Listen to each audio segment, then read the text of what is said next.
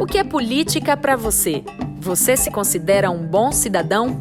E se fosse presidente do Brasil, o que faria? A resposta está no questionamento. E no Cidadão Quem, que começa agora. Hoje eu vou apresentar para vocês a história de um rapaz de Rio Real, no interior do estado, que sempre me chamou a atenção pelas suas criações, pelas suas histórias. Histórias de vida que muitas vezes se entrelaçam com a ficção e já acabou virando peça de teatro, viu? Ele tá por todos os cantos, tá no palco, tá no ginásio, nas quadrilhas juninas, tá na sala de aula, tá na capital e tá no interior. Hoje você vai ter o prazer de conhecer Léo Santoli aqui com a gente. Ai, que honra! Acho que eu vou pegar depois essa introdução e transcrever, porque eu achei muito bonita essa gostou? apresentação. Léo, querido, seja bem-vindo. Muito obrigado. Prazer, Prazer te é todo receber meu. aqui. E de fato é isso, você sempre me chamou a atenção pelas suas histórias, pelas suas criações, pelos Ah. seu tra- seus trabalhos e pela sua arte multifacetada. Léo agora é marcador de quadrilha, Léo é professor, Léo é, tá fazendo mestrado, Léo é ator, diretor de teatro. Mas eu quero começar a contar essa história do início, como eu quero começar falando Vamos. sobre a sua infância. Você é de Rio Real. Eu sou de E Rio aquele Real. rapaz do interior mesmo? Eu sou muito do interior e, ao mesmo tempo, eu também sou muito cosmopolita. É um- uma dicotomia, muitas vezes. Sim. Mas eu defendo muito a bandeira do artista do interior, sabe, Pamela? Porque às vezes a gente fica muito esquecido, às vezes a gente só pensa em arte a partir de capital ou dos grandes centros urbanos que existem no estado, Feira de Santana, Vitória da Conquista, enfim. Mas aí as regiões mais distantes, litoral, agreste baiano, às vezes acabam não sendo tão contemplada e tão vista. Então eu defendo muito a bandeira de que eu sou um artista. Apesar de transitar muito em Salvador, eu sou um artista que vem do interior.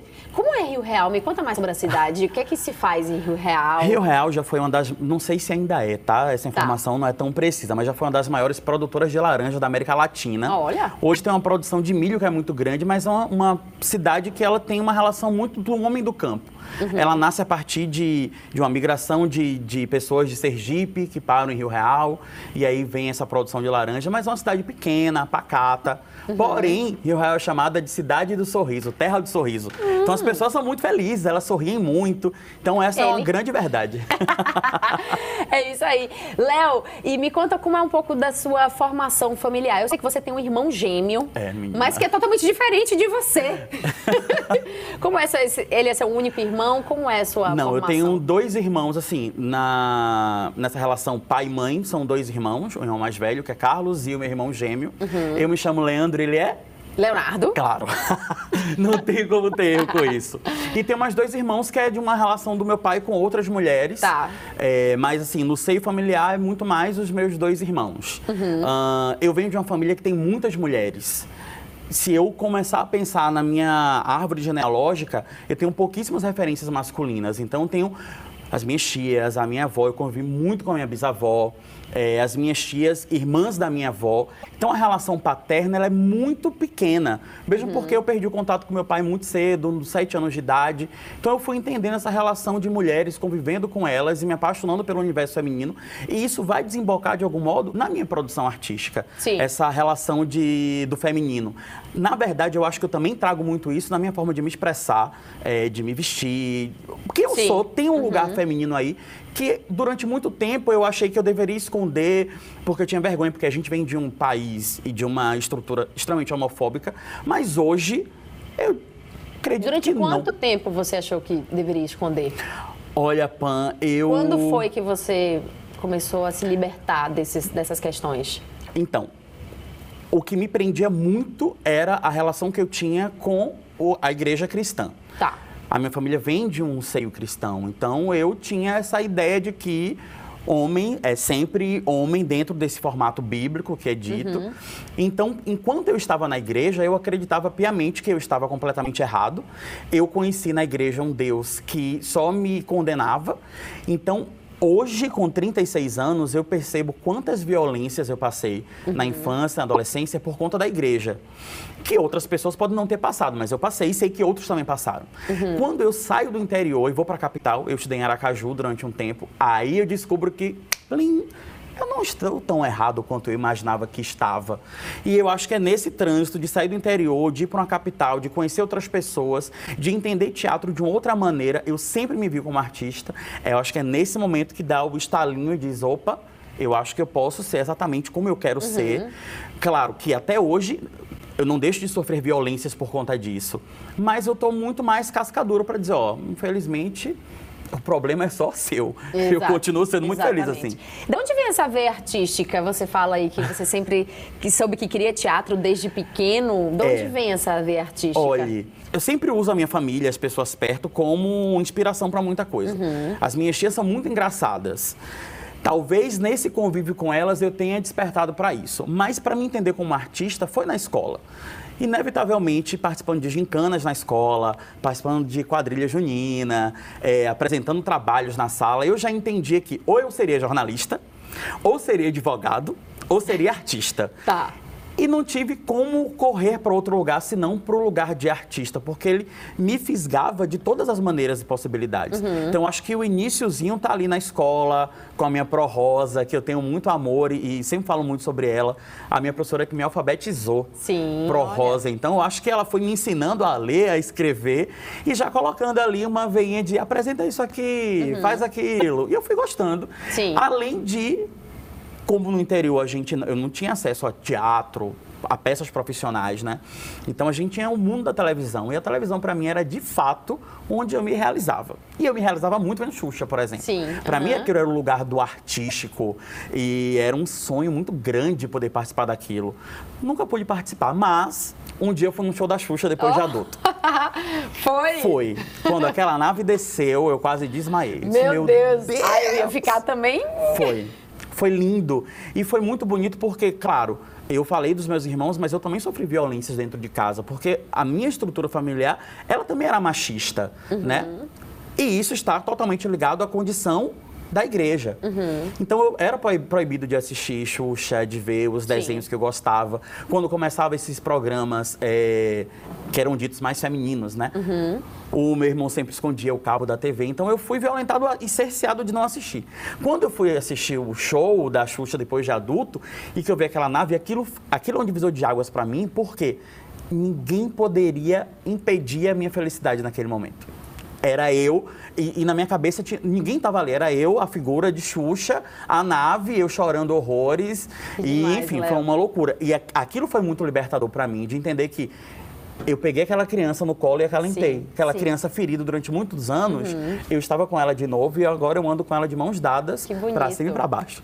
Que maravilha, porque eu acho que muita gente vai se identificar com esse depoimento. É muito corajoso você sim. revelar isso, né? Se a gente a gente está falando, é, somos baianos, Bahia é um estado muito machista, né? É. É, é, assim, os nossos costumes, as nossas tradições culturais são muito fincadas no machismo. Quando você vai para o interior do estado, isso se é, fica ainda mais grave, fica ainda mais gritante Sim. na vida das pessoas. Então eu fiquei pensando aqui, um menino com essa vontade de ser artista, com essa urgência artística, para usar uma expressão que você é. me escreveu, né, que fazia performances na cantina da escola, mas um menino gay que já se entendia como um homem gay que, que, que queria aflorar esse lado feminino. Sim mas que sempre foi cerceado. O quanto é difícil, né, para você estar tá hoje aqui falando, eu imagino que de fato Sim. você deve estar tá superado vários desafios, né? Porque de fato, no dia a dia, na realidade, é difícil demais, né? É difícil demais. E viver aquele momento é, é muito louco também, sabe, Pamela? A gente pontuar quais eram as violências que a gente sofreu anos depois, porque ali a gente não imaginava. Uhum. É, eu levar uma carreira de alguém porque eu estava com a toalha na cabeça, na, naquele momento eu achava que eu estava completamente equivocado e hoje eu sei que não. E eu também vesti roupas da minha mãe escondido, como a maioria dos meus amigos gays na infância. Uhum. Eu performei na sala de aula, eu performei na cantina. É, eu queria. Inclusive, eu adoro bota hoje em dia, porque Carla Pérez tinha as botinhas Sim. da Carla. Sim. E eu achava que eu também deveria ter. Então, e eu nunca tinha, por exemplo. Sim. Então, aquelas violências de hoje, elas foram muito ressignificadas, que hoje eu posso fazer o que eu quiser fazer, uhum. mas entendendo que eu preciso sempre olhar para trás para minha criança ferida e ajudar outras crianças. Claro, crianças não, outros homens, né? Uhum.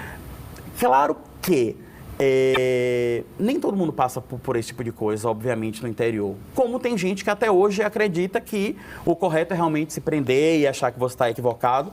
Eu acho que não. A liberdade me fez ser uma pessoa muito melhor. É, se eu pensar em quem era o Leandro Santoli há 12 anos, acho, quando eu te conheci. Sim. E quem é Leandro Santoli 12 anos depois, muitas amarras já foram soltas. Então, que eu bom. acho que eu tenho me tornado uma pessoa melhor em tudo. Que e isso reflete na minha arte, de algum isso modo. Isso é demais, isso é demais. Léo, vamos para cada parte ali da sua vida. Vamos agora na parte professor, né? Ai, vamos. É esse seu desejo de estar em sala de aula também, de lecionar, de ensinar. Sim. Me conta um pouquinho sobre esse trabalho, de que forma ele te realiza. Eu tive professores de arte quando eu era adolescente que não exatamente entendiam sobre arte. É importante também destacar que no ensino público, muitas vezes os professores eles não são exatamente formados nas disciplinas específicas.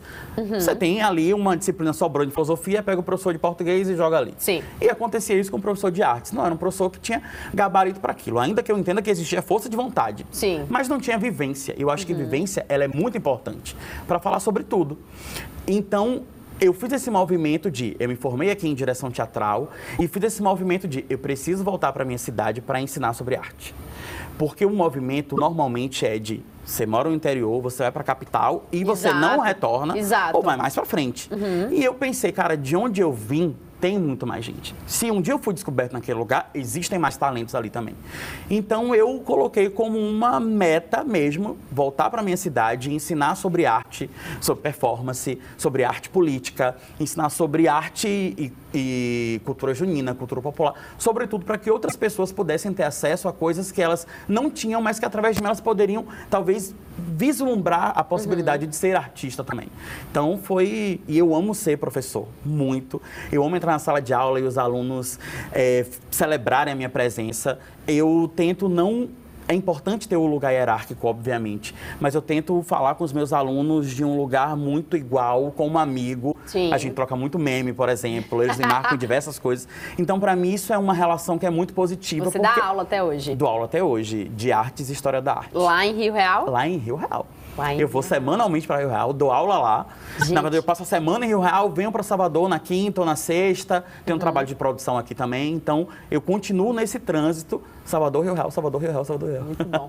Léo, você está muito associado, o seu trabalho está muito associado à cultura popular, né? Estamos falando, minha gente, com um cara que já foi eleito algumas vezes o melhor marcador de quadrilha junina Oh. da Bahia. E o marcador, queria até que você explicasse isso melhor pra Sim. gente, porque é um, é um exerce um papel fundamental ali na quadrilha Sim. junina. E a quadrilha junina é a pura expressão da cultura baiana, da cultura nordestina, da cultura popular. E é muito importante é, esse trabalho de reafirmação da- dessa tradição da quadrilha junina. né? Completamente, completamente. E Como é que você foi parar nas quadrilhas juninas? lá com a Pro Rosa. Pro Rosa, Lá na a escola. senhora arrasou.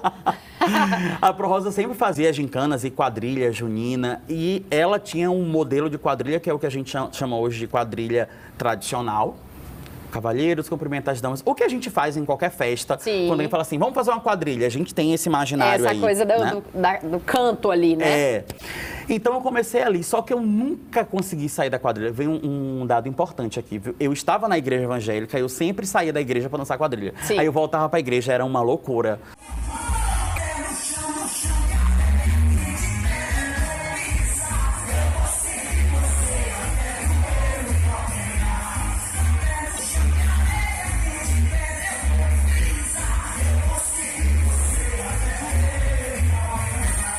Eu nunca queria não participar da quadrilha. Eu sempre adorei o movimento, a dança, as cores. E porque eu sempre entendi quadrilha como um grande musical, com dança, com música, com teatro.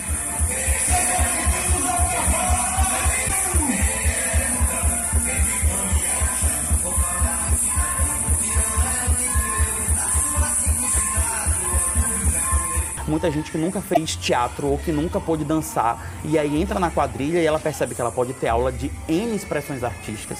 É importante também dizer que a gente sempre fala da quadrilha no mês de junho, mas as quadrilhas elas vivem durante o ano inteiro. Sim. A gente já está trabalhando nas quadrilhas.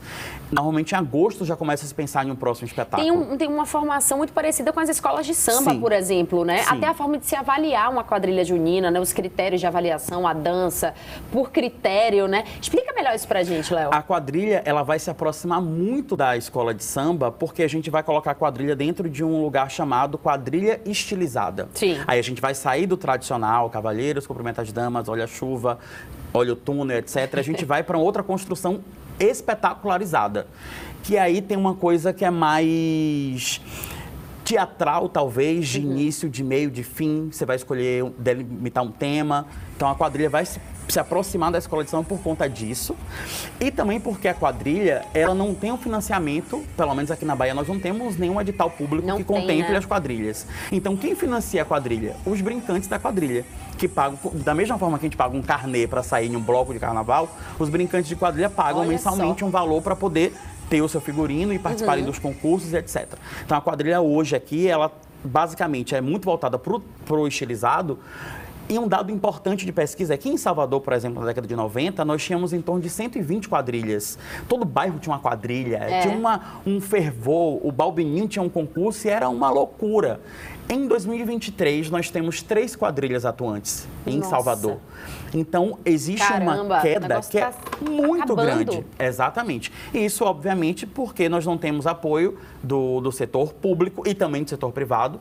Em contrapartida, nós vemos outros estados, como o Ceará, como Pernambuco, que tem Uhum. eh, um apoio muito grande, né, através de editais que fazem com que essas quadrilhas coloquem os seus trabalhos na rua. Uhum. Então, eu acho que é importante a gente também olhar para a quadrilha, para além de tudo, como um fomentador e um gerador de trabalho, um gerador de arte, um gerador de muita coisa. Porque no dia que a quadrilha vai dançar, muita coisa gira ali. É isso que eu ia falar desse movimento coletivo, né? Da quadrilha como um movimento coletivo, pensando aqui sobre o fazer cultural, pensando sobre movimentos de vida e movimentos políticos. O coletivo ele tem uma força muito Sim. forte. Como é para você eh, se relacionar, né, com, com esse, com pessoas que vivem no interior, mas você também sendo uma pessoa que tem uma vivência na capital? Como é que você se comunica nesse meio? Eu acho que a grande chave que existe nessa comunicação e que é importante para o que eu vou dizer é eu sair do lugar da pessoa que faço quadrilha por diversão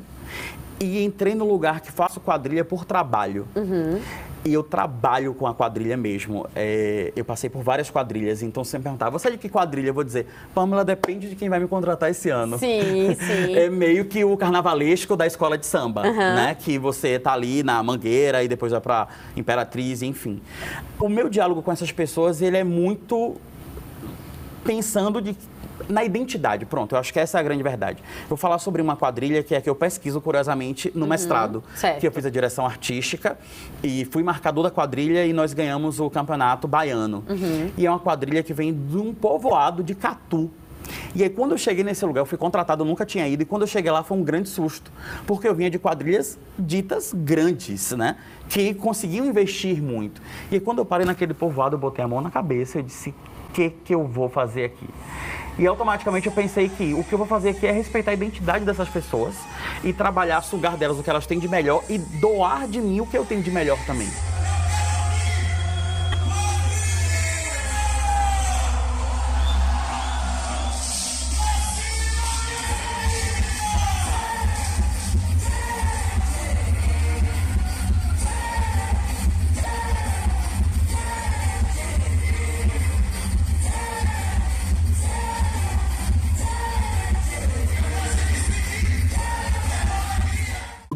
Todas as quadrilhas que eu fiz, essa é a que mais. Tanto que eu escolhi como o meu, meu tema de mestrado. Aham. Porque eles me ensinaram que quadrilha ela não precisa, apesar de ser uma quadrilha estilizada, ela, a espetacularização dela ela pode ser afetiva. A gente pode olhar muito no olho do outro e, e respeitar esse lugar identitário. São pessoas que vêm do campo, da zona rural, que não podem investir, mas querem dançar, então a gente pode gastar menos e entregar um produto com muita qualidade. E aí você aprende sobre o minimalismo da quadrilha.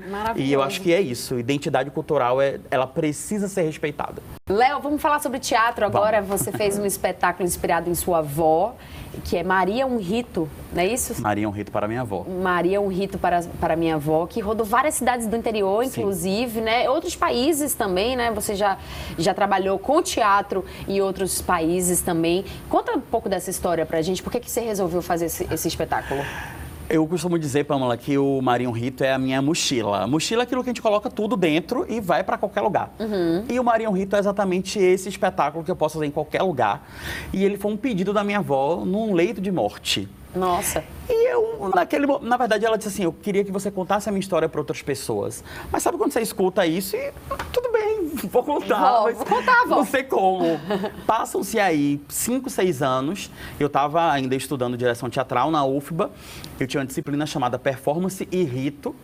E aí veio essa proposição do meu professor João Sanches. Eu vou falar o nome dele porque eu amo profundamente este homem. Se você precisa fazer um, uma performance que seja mais voltada para um teatro maior, que seja qualquer lugar que você consiga vender. Sim. E aí eu fiquei, cara, o que, é que eu vou fazer? O que é que eu vou fazer? E aí eu cheguei na seguinte, pesquisando né, na vida. Eu tive festa de aniversário até os meus 15 anos, eu tinha festa. A minha avó fazia todos os meus aniversários, assim. Ainda que fosse só um bolinho com parabéns, mas ela Sim. não deixava essa data passar batido. Maravilhosa. E ela nunca teve uma festa de aniversário. Porque a gente não sabia qual era a data do aniversário dela. Ela sempre ficava dizendo que era uma coisa. No interior tinha muito isso, sabia? Não sei se ainda tem. A pessoa nascia em um dia, mas era registrada em outro. E aí, Sim, nessa, é verdade. Ninguém sabia exatamente qual era a data do Sim. aniversário da pessoa. Então, nunca houve essa festa de aniversário. E aí eu pensei, por que, que eu não faço um aniversário para essa mulher que fez todos os meus aniversários e que nunca teve um, para falar sobre a vida dela. E aí nasce o Maria um rito. O aniversário é esse ritual que eu faço para celebrar esse, essa vida, porém ele vem narrando os 90 últimos dias de vida de minha avó no hospital. Ela em casa caiu, quebrou o fêmur. Sim. E eu disse, olha, a partir de hoje, eu estava morando em Porto Alegre, eu disse, eu vou voltar para Rio Real, porque eu quero cuidar dela. E ficamos nesses 90 dias aí cuidando dessa, dessa mulher que eu tenho um uhum. profundo amor e respeito. Então, Marinho Rito, ele fala sobre a minha avó, mas muito mais do que isso, é sobre a qualidade de tempo que você dedica às pessoas que você ama. Minha bisavó pedia para minha avó ir para o riacho, é, riacho do seu vaquejador, para pegar água para lavar as coisas. Aí minha avó ia para esse riacho, cheio de, tinha uma ladeira cheia de pedras, e voltava com uma rodilha na cabeça e uma lata d'água. Mas a minha avó tinha uma pisada meio tá raso, tá fundo. Vocês sabem como é essa pisada? Que a pessoa anda assim? Ela andava assim. E o que acontece?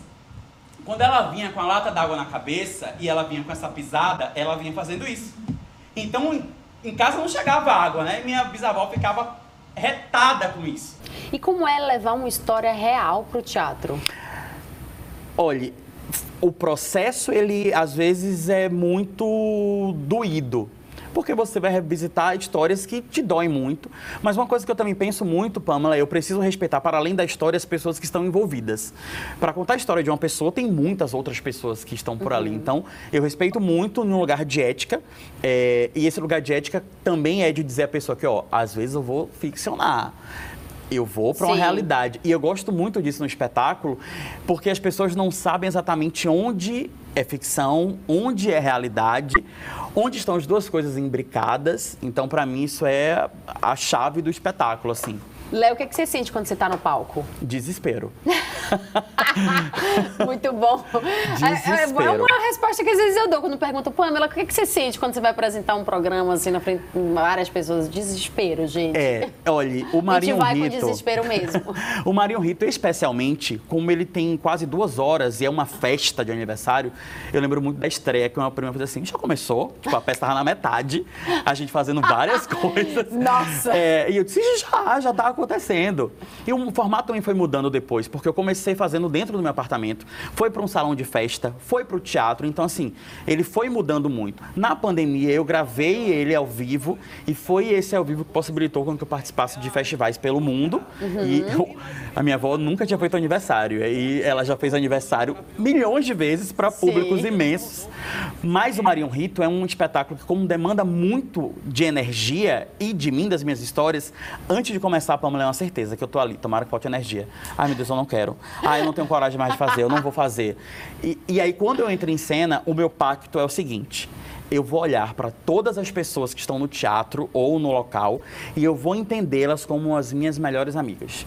Porque se eu der vazão para o julgamento de pensar, ele elas estão achando ele um saco, vai tomar conta. eu não vou sustentar essas duas horas de espetáculo. Uhum. Então, E aí esse pacto é firmado porque eu recebo as pessoas para o aniversário. Eu abraço todo mundo, converso. Então já uma, uma relação afetiva ali para que eu consiga fazer o meu rolê. Entendi. Mas tem muito isso do desespero e quando termina eu estou exaurido. Ah, eu imagino. Mas amo. E tem espetáculo vindo também esse ano, né? Tem espetáculo novo chegando? Tem espetáculo, é, chama...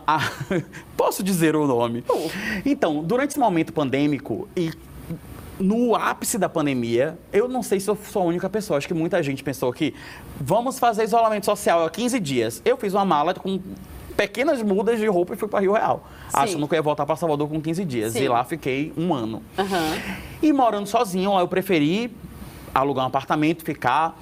E eu fui entendendo o que é que nos move a estar aqui, né? E aí vem esse espetáculo chamado Átomo, que acontece também dentro de um apartamento. E é meio performático, performativo, ainda sob uh, uma montagem maior, assim, Sim. né? Pesquisando ainda muita coisa. Léo, eu percebo que você é muito corpo. Né? Você fala muito sobre performance, você fala muito sobre a sua expressão artística. A quadrilha exige muito do seu corpo. E o artista, ele trabalha muito com o corpo. E eu fico pensando, o que que torna uma pessoa artista? É, é a genética? é, é herança? É, é criação? É vontade? O que, é que torna uma pessoa artista? Essa é uma pergunta pro Enem do ano que vem. Pamela, eu não sei o que torna uma pessoa artista. Eu seria muito, seria muito raso a minha resposta, porque diante do lugar onde eu venho, da relação que eu tinha dentro de casa, muito machista, e eu me identificar artista naquela condição. A libertação torna uma pessoa artista também. E a sensibilidade. Eu acho que se eu pudesse te responder com uma palavra é a sensibilidade. E a sensibilidade ela é ampla para muita coisa. A sensibilidade uhum. de olhar para aquela parede e pensar, aquilo fica uma foto incrível. Sim. Ou de ver pessoas caminhando na rua e pensar, que coreografia a sensibilidade. Eu faço jiu-jitsu. Curiosamente, eu também faço artes marciais. E aí, um dia eu estava em um, um treino e eu pensei, cara, isso aqui é um balé. Ninguém entendia porque eu estava dizendo aquilo. Mas a forma que aquilo acontecia, eu disse, isso é uma dança, claramente é uma dança. Então, eu acho que vem desse lugar da sensibilidade de descobrir arte em coisas absurdas, mínimas ou maiores. Uhum. Acho que está por aí, viu? Você está prestes a se formar em mestre em artes cênicas, é, né? Está no seu mestrado. Então você é uma pessoa da prática, mas você é uma pessoa da academia é. também, né? Qual é a importância para você de tenho um diploma, estou na academia, sabe assim, de, de passar por esses Sim. rituais também, né? Pegando essa deixa, de passar por esses rituais e completar esses ciclos. Uma vez eu conversei com uma amiga e eu disse, olha, o artista tem que ter discurso. E o que é esse discurso? Embasamento.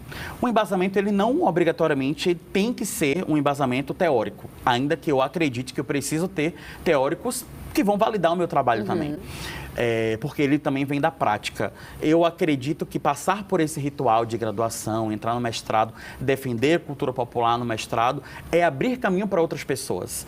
É, em algum momento lá em Rio Real, eu achava que era impossível ser um artista formado. Uhum. Quando eu fui para Bela Flor, a quadrilha de Catu, em algum momento eu achava que era impossível fazer um espetáculo com aquelas pessoas. E nós somos campeões baianos.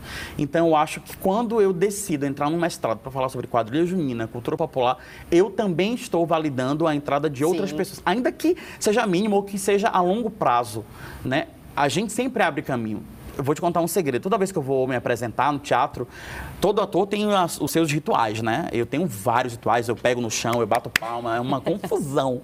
Mas um, um, que nunca saiu, e aí, para além do teatro, é agradecer a quem abriu o caminho para eu passar.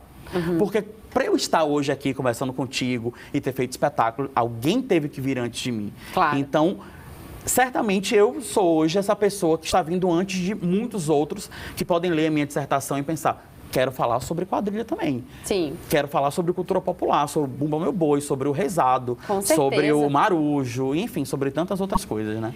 Saindo do interior, vindo para a capital, esse rapaz, na primeira vez que a gente se conheceu, me contou uma história que eu fiquei assim... Ai, meu Deus do céu, qual foi essa história, A Jesus? história da bala perdida. esse rapaz é um sobrevivente de uma bala perdida enquanto estava parado num ponto de ônibus em Salvador.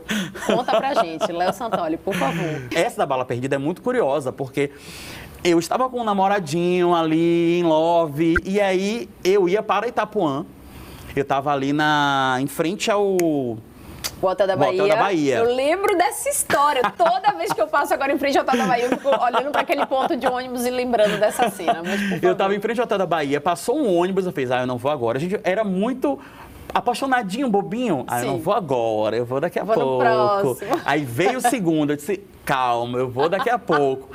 No terceiro, gata, não teve tempo de não, viu?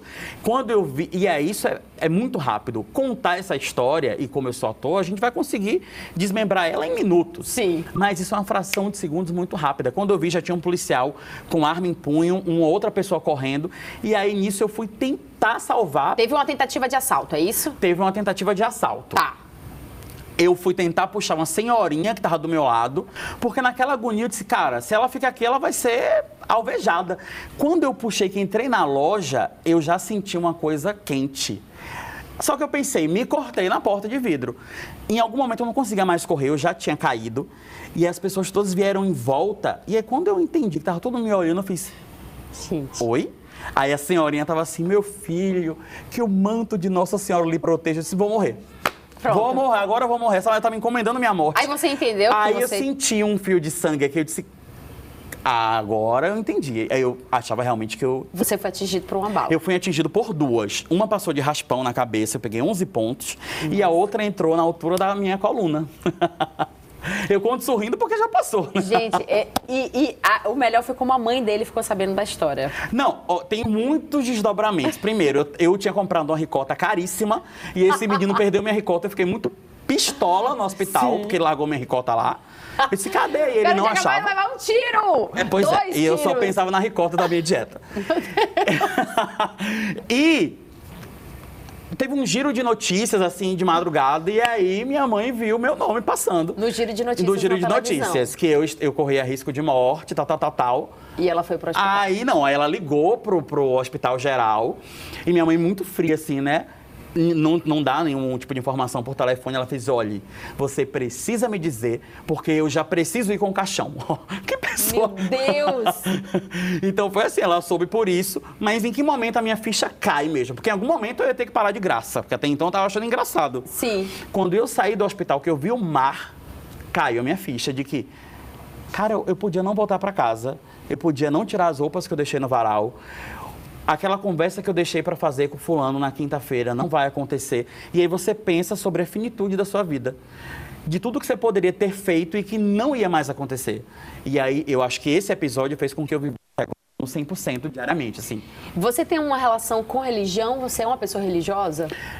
Eu Você me... me contou, né, que foi criado nessas bases é. cristãs, mas porque veio dos seus pais. Sim. Mas você, qual é a sua religião? Eu sou frequentador do candomblé, eu não uhum. sou feito no candomblé. Sim. Mas eu, enfim, me entendo como homem da religião de axé e tenho os orixás e os guias como... É o que eu tenho de melhor na vida. É quem uhum. realmente me dá régua e compasso, como já dizia Gil. Sim. Então, eu me. E eu me entendi aí nesse episódio, você acredita? Que é, louco. Nesse episódio, eu estava na ambulância e eu lembro da médica perguntando: você rezou antes de sair de casa? Eu disse: não. Eu era muito cético também. Uhum. Mesmo por conta das violências que eu já tinha passado na igreja. E aí uma amiga me convidou para ir no terreiro dela e eu disse: ah, nada a perder. E aí quando eu pisei lá, eu entendi que era meu lugar. Disse, Sim. Sabe quando você tem que passar por muita coisa, você chega em um lugar e faz, gente, é isso Cheguei aqui. Cheguei nesse lugar. É esse lugar. Léo, é muito bonito ver é, esse equilíbrio seu entre, entre resistência eu vejo que você é uma pessoa que já venceu vários desafios, Sim. porque fazer arte no interior da Bahia, ser um homem gay do candomblé no interior da Bahia, professor, é muito complicado. Mas ao mesmo tempo eu vejo muita leveza em você, né? E eu queria. É, não há fórmula, né? A pergunta não é qual é a fórmula para manter o equilíbrio, mas é uma escolha consciente sua.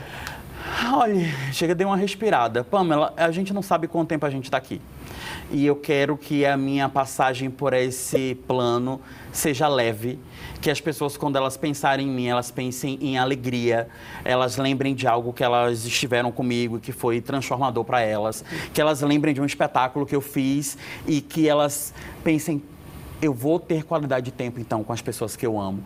Então, é consciente por esse lugar, mas é inconsciente porque já é tão meu, já é tão projetado Claro que eu também, eu digo às, às, pessoas próximas que eu sou presidente da Associação do Sem Carisma. Em algum momento, também não tem mais carisma. Acaba. Acaba. Você tem o quê? Que abraçar uma árvore, deitar no chão, tomar uma água. Mas, assim, no todo, eu, eu desejo que as pessoas me vejam como essa pessoa alegre, alegre, divertida, Sim. leve, muito bem posicionada. Para mim, essa é a o que mais me identifica. Eu sou uma pessoa que tem posição. Eu não fico em cima de, do muro para absolutamente nada. Eu não passo pano para nada, nem assim, eu tenho que amar muito passar o pano, mas também dizer assim, tá erradíssimo. Tô pegando esse pano aqui, tô é, passando não passo ódio. nunca mais. mas eu me posiciono para tudo nessa vida. É, a minha avó Maria me ensinou a ter coragem. E ela foi uma mulher muito corajosa é, corajosa em casar por um amor à primeira vista que ela teve. É, eu fui muito corajoso de sair de casa com 15 anos para um colégio interno. Eu sou técnico em agropecuária, criança. É, ainda tem isso. Um dia que entrou esse curso técnico em agropecuária aí. Eu queria muito ir embora, sair de casa e a possibilidade que eu tinha era ir para essa escola, para esse colégio interno, Sim. que tinha cursos técnicos de zootecnia, agropecuária. Eu disse, é esse o meu caminho. E foi muito importante ter feito, é preciso ter coragem. Eu tinha 15 anos e estava em um quarto com 15 pessoas que eu nunca vi na minha vida. E eu ia ter que ficar Imagina lá, porque era interno. Sim. então, esse lugar da coragem me faz observar o meu movimento na vida e dizer, eu não posso me omitir do que eu preciso. Uhum. Politicamente, eu tenho que ser muito bem posicionado. E eu defendo as minhas bandeiras com unhas e dentes. Política era assunto na sua casa? Política nunca foi assunto na minha casa. Como é que chegou a política para você? Eu acho que política nunca foi assunto na minha casa, porque desde criança eu sempre ouvi aquela máxima de que a gente não discute política e religião. Uhum. E eu também fiquei alienado durante um tempo na vida de isso não vai ser discutido. A política é na minha vida quando eu entro na universidade. E aí, quando eu entro em teatro e eu vejo as pessoas livres, fazendo o que elas queriam fazer, mas também se respeitando, a gente não pode confundir liberdade com libertinagem. Claro. É, e aí eu entendi que eu precisava. Eu já era político sem saber. Eu já era um corpo político. A minha fala já era política, a minha imagem já era política. Eu só não defendia abertamente. Mas, assim, visualmente já era essa pessoa. Uhum. A partir do momento que eu entro na UFBA, isso muda. E aí eu me torno essa pessoa que vou defender muitas bandeiras. E isso me deixa muito feliz. A universidade pública faz isso com a gente. Faz. Transforma. Eu tenho muito, me arrepiei falando, eu tenho muito orgulho da UFBA. É, a UFBA foi o caminho, um dos caminhos de libertação é, para entender a minha arte, para poder experimentar para defender bandeiras, para observar os meus colegas é, e entender que a gente vem de lugares diferentes, nem todo mundo vai ter a mesma coisa o tempo inteiro. Então a UFBA me deu, me levou para fora do país, a UFBA me colocou em espetáculos incríveis, trabalhei em muitos festivais. Eu sou muito devoto da universidade pública. Maravilhoso. Muito. Eu acho que você já até começou a responder a minha próxima pergunta, que é aquela pergunta que você sempre ouve aqui no Cidadão Quem, que é, Léo Santoli, o que é política para você? Política, para mim, é tudo aquilo que é benéfico para o bem-estar social de todas as pessoas, inclusive as que não dialogam comigo, uhum. com as causas que eu acredito. Para mim, isso é política.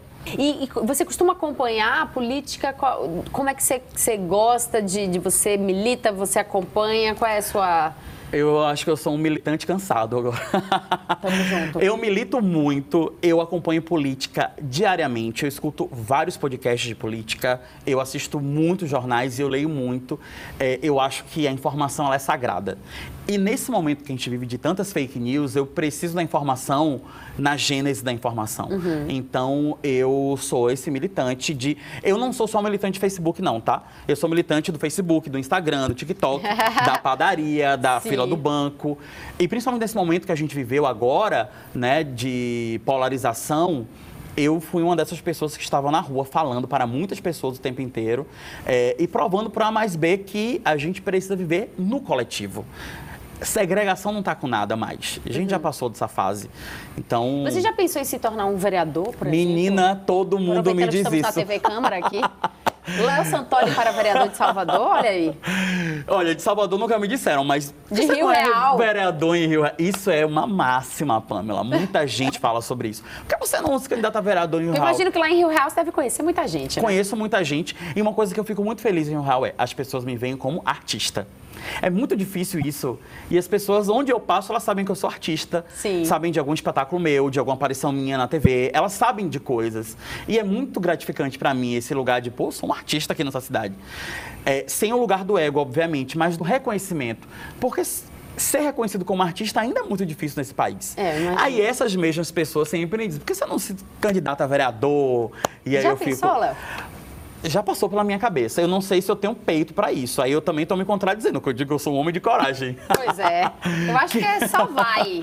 Quem Acho que sabe, né? vai. Eu, eu acho também, Pamela, que os- as, as cadeiras precisam dançar e rodar. A gente está muito acostumado a ver as mesmas pessoas ocupando os mesmos lugares e tem vindo uma galera nova aí com novas ideias e elas precisam ocupar esses lugares também. Então, quem sabe essas cadeiras não Então dancem. a gente vai facilitar esse processo. Agora a gente vai aqui eleger Léo Santoro como presidente do Brasil, não é nem vereador Fomos de longe Rio demais. Real. É presidente do Brasil, nessa brincadeira que a gente sempre faz aqui no Cidadão Quem, que eu quero saber o que é que você faria quando você colocasse aquela faixa presidencial, qual seria a sua principal bandeira?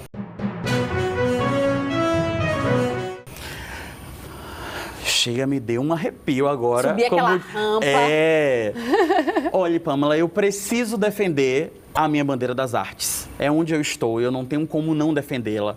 É, a arte, ela precisa ser plural para todos. Ela tem que chegar na ponta. Ela tem que chegar para a senhorinha lá de Rio Real que faz cerâmica e que não se entende enquanto artista. Ou aquela outra mulher que faz N roupas de figurino para as escolas, mas não se entende enquanto figurinista. Então, enquanto presidente, é, eu vou. Eu vou, é ótimo. Você vai. Aqui na, no Cidadão Quem você já está Ai. eleito. Enquanto presidente, é pensar que a arte ela é plural, ela é ampla, ela é feita para todo mundo, ela é feita sem distinção. E mais do que isso, é entender o artista como um trabalhador. Então eu queria muito que as pessoas reconhecessem o ator, a atriz, o diretor, a diretora, o iluminador, o cenote- o cenotécnico enquanto trabalhadores da arte. Demais. Léo, você é muito inspirador. Ah, muito Te ouvir obrigado. falar é muito, muito bonito. A sua empolgação, a energia que você coloca no que você muito faz. obrigado. É muito bonito. Eu também compartilho. Eu espero de fato que a gente consiga reconhecer cada vez mais os artistas que estão ao nosso redor. É. A arte nos salva muitas vezes na vida. A pandemia mostrou isso pra gente e vai continuar sendo assim, porque a arte de fato é vida, né? É. Ela é um combustível da vida. A gente está chegando ao final, mas eu sei que você é um leitor ávido. Muito. Esse cara lê muito, minha gente. A base de. Me, me contaram que é na base de 40 livros, assim, É, né? menina. Por ano. Um negócio de louco. Queria que você indicasse uma leitura pra gente. Você acredita que eu, eu achava que você ia me perguntar isso? Sério? Pensei, se ela me perguntar um livro para indicar, eu, eu já tenho um. O meu livro preferido se chama O Filho de Mil Homens, Sim. do Walter Hugo Mãe, é, que fala sobre essa felicidade que nasce de lugares onde menos se espera. E eu ganhei esse livro de aniversário e pensei, por que eu não li ele antes, meu Deus? E se tornou o meu livro preferido. E o meu segundo livro preferido é Um Defeito de Cor, da Ana Maria Gonçalves, que ele é tão importante para entender de onde a gente vem, como que esse lugar Bahia está alicerçado. Então eu, eu indicaria esses dois. Aí eu vou rapidamente indicar mais dois, que é de uma autora chamada Tá. Aline Bay, Certo. que é Pequena Coreografia do Adeus eu amo. Esse eu indico muito. Aliás, eu indico os dois que e O você. Peso do Pássaro Morto. Nossa, maravilhoso. Esses dois livros eu sentei li todo e fiquei assim, em choque. É. E como ela é uma atriz escrito- escritora, é, Você se identifica nesse eu lugar me identifiquei também, né? muito ali. Eu acho que você, você leu, você consegue visualizar essas cenas. Totalmente. Então, eu Na indico muito a coreografia do, do Do Adeus, Adeus. você consegue, até porque o livro ele se movimenta, Sim. né? Ele tem uma estética diferente e você consegue ver como se você estivesse assistindo às vezes. E eu né? me vi muito no abandono parental do meu pai ali. Então, Uhum. é, o livro tem- também tem muito isso, né? De cara, como é que essa mulher descobriu que eu passei por isso colocou aqui? Essa identificação. É. isso que a arte faz com a gente. Léo, obrigada. Eu que agradeço, Obrigada Pamela, de de verdade, verdade. pelo papo. Parabéns pelo seu trabalho. obrigado, muito Olha, espero que obrigado. vocês aí tenham se divertido assim como eu me diverti. Eu gosto de trazer aqui para o Cidadão Quem essas pessoas criativas, essas pessoas geniais, artistas que compartilham histórias com a gente. Eu curti muito. Continue acompanhando, estamos na TV, estamos na internet, estamos no rádio, estamos por todo canto. Esse é o nosso Cidadão Quem. Até a próxima. Tchau. Tchau.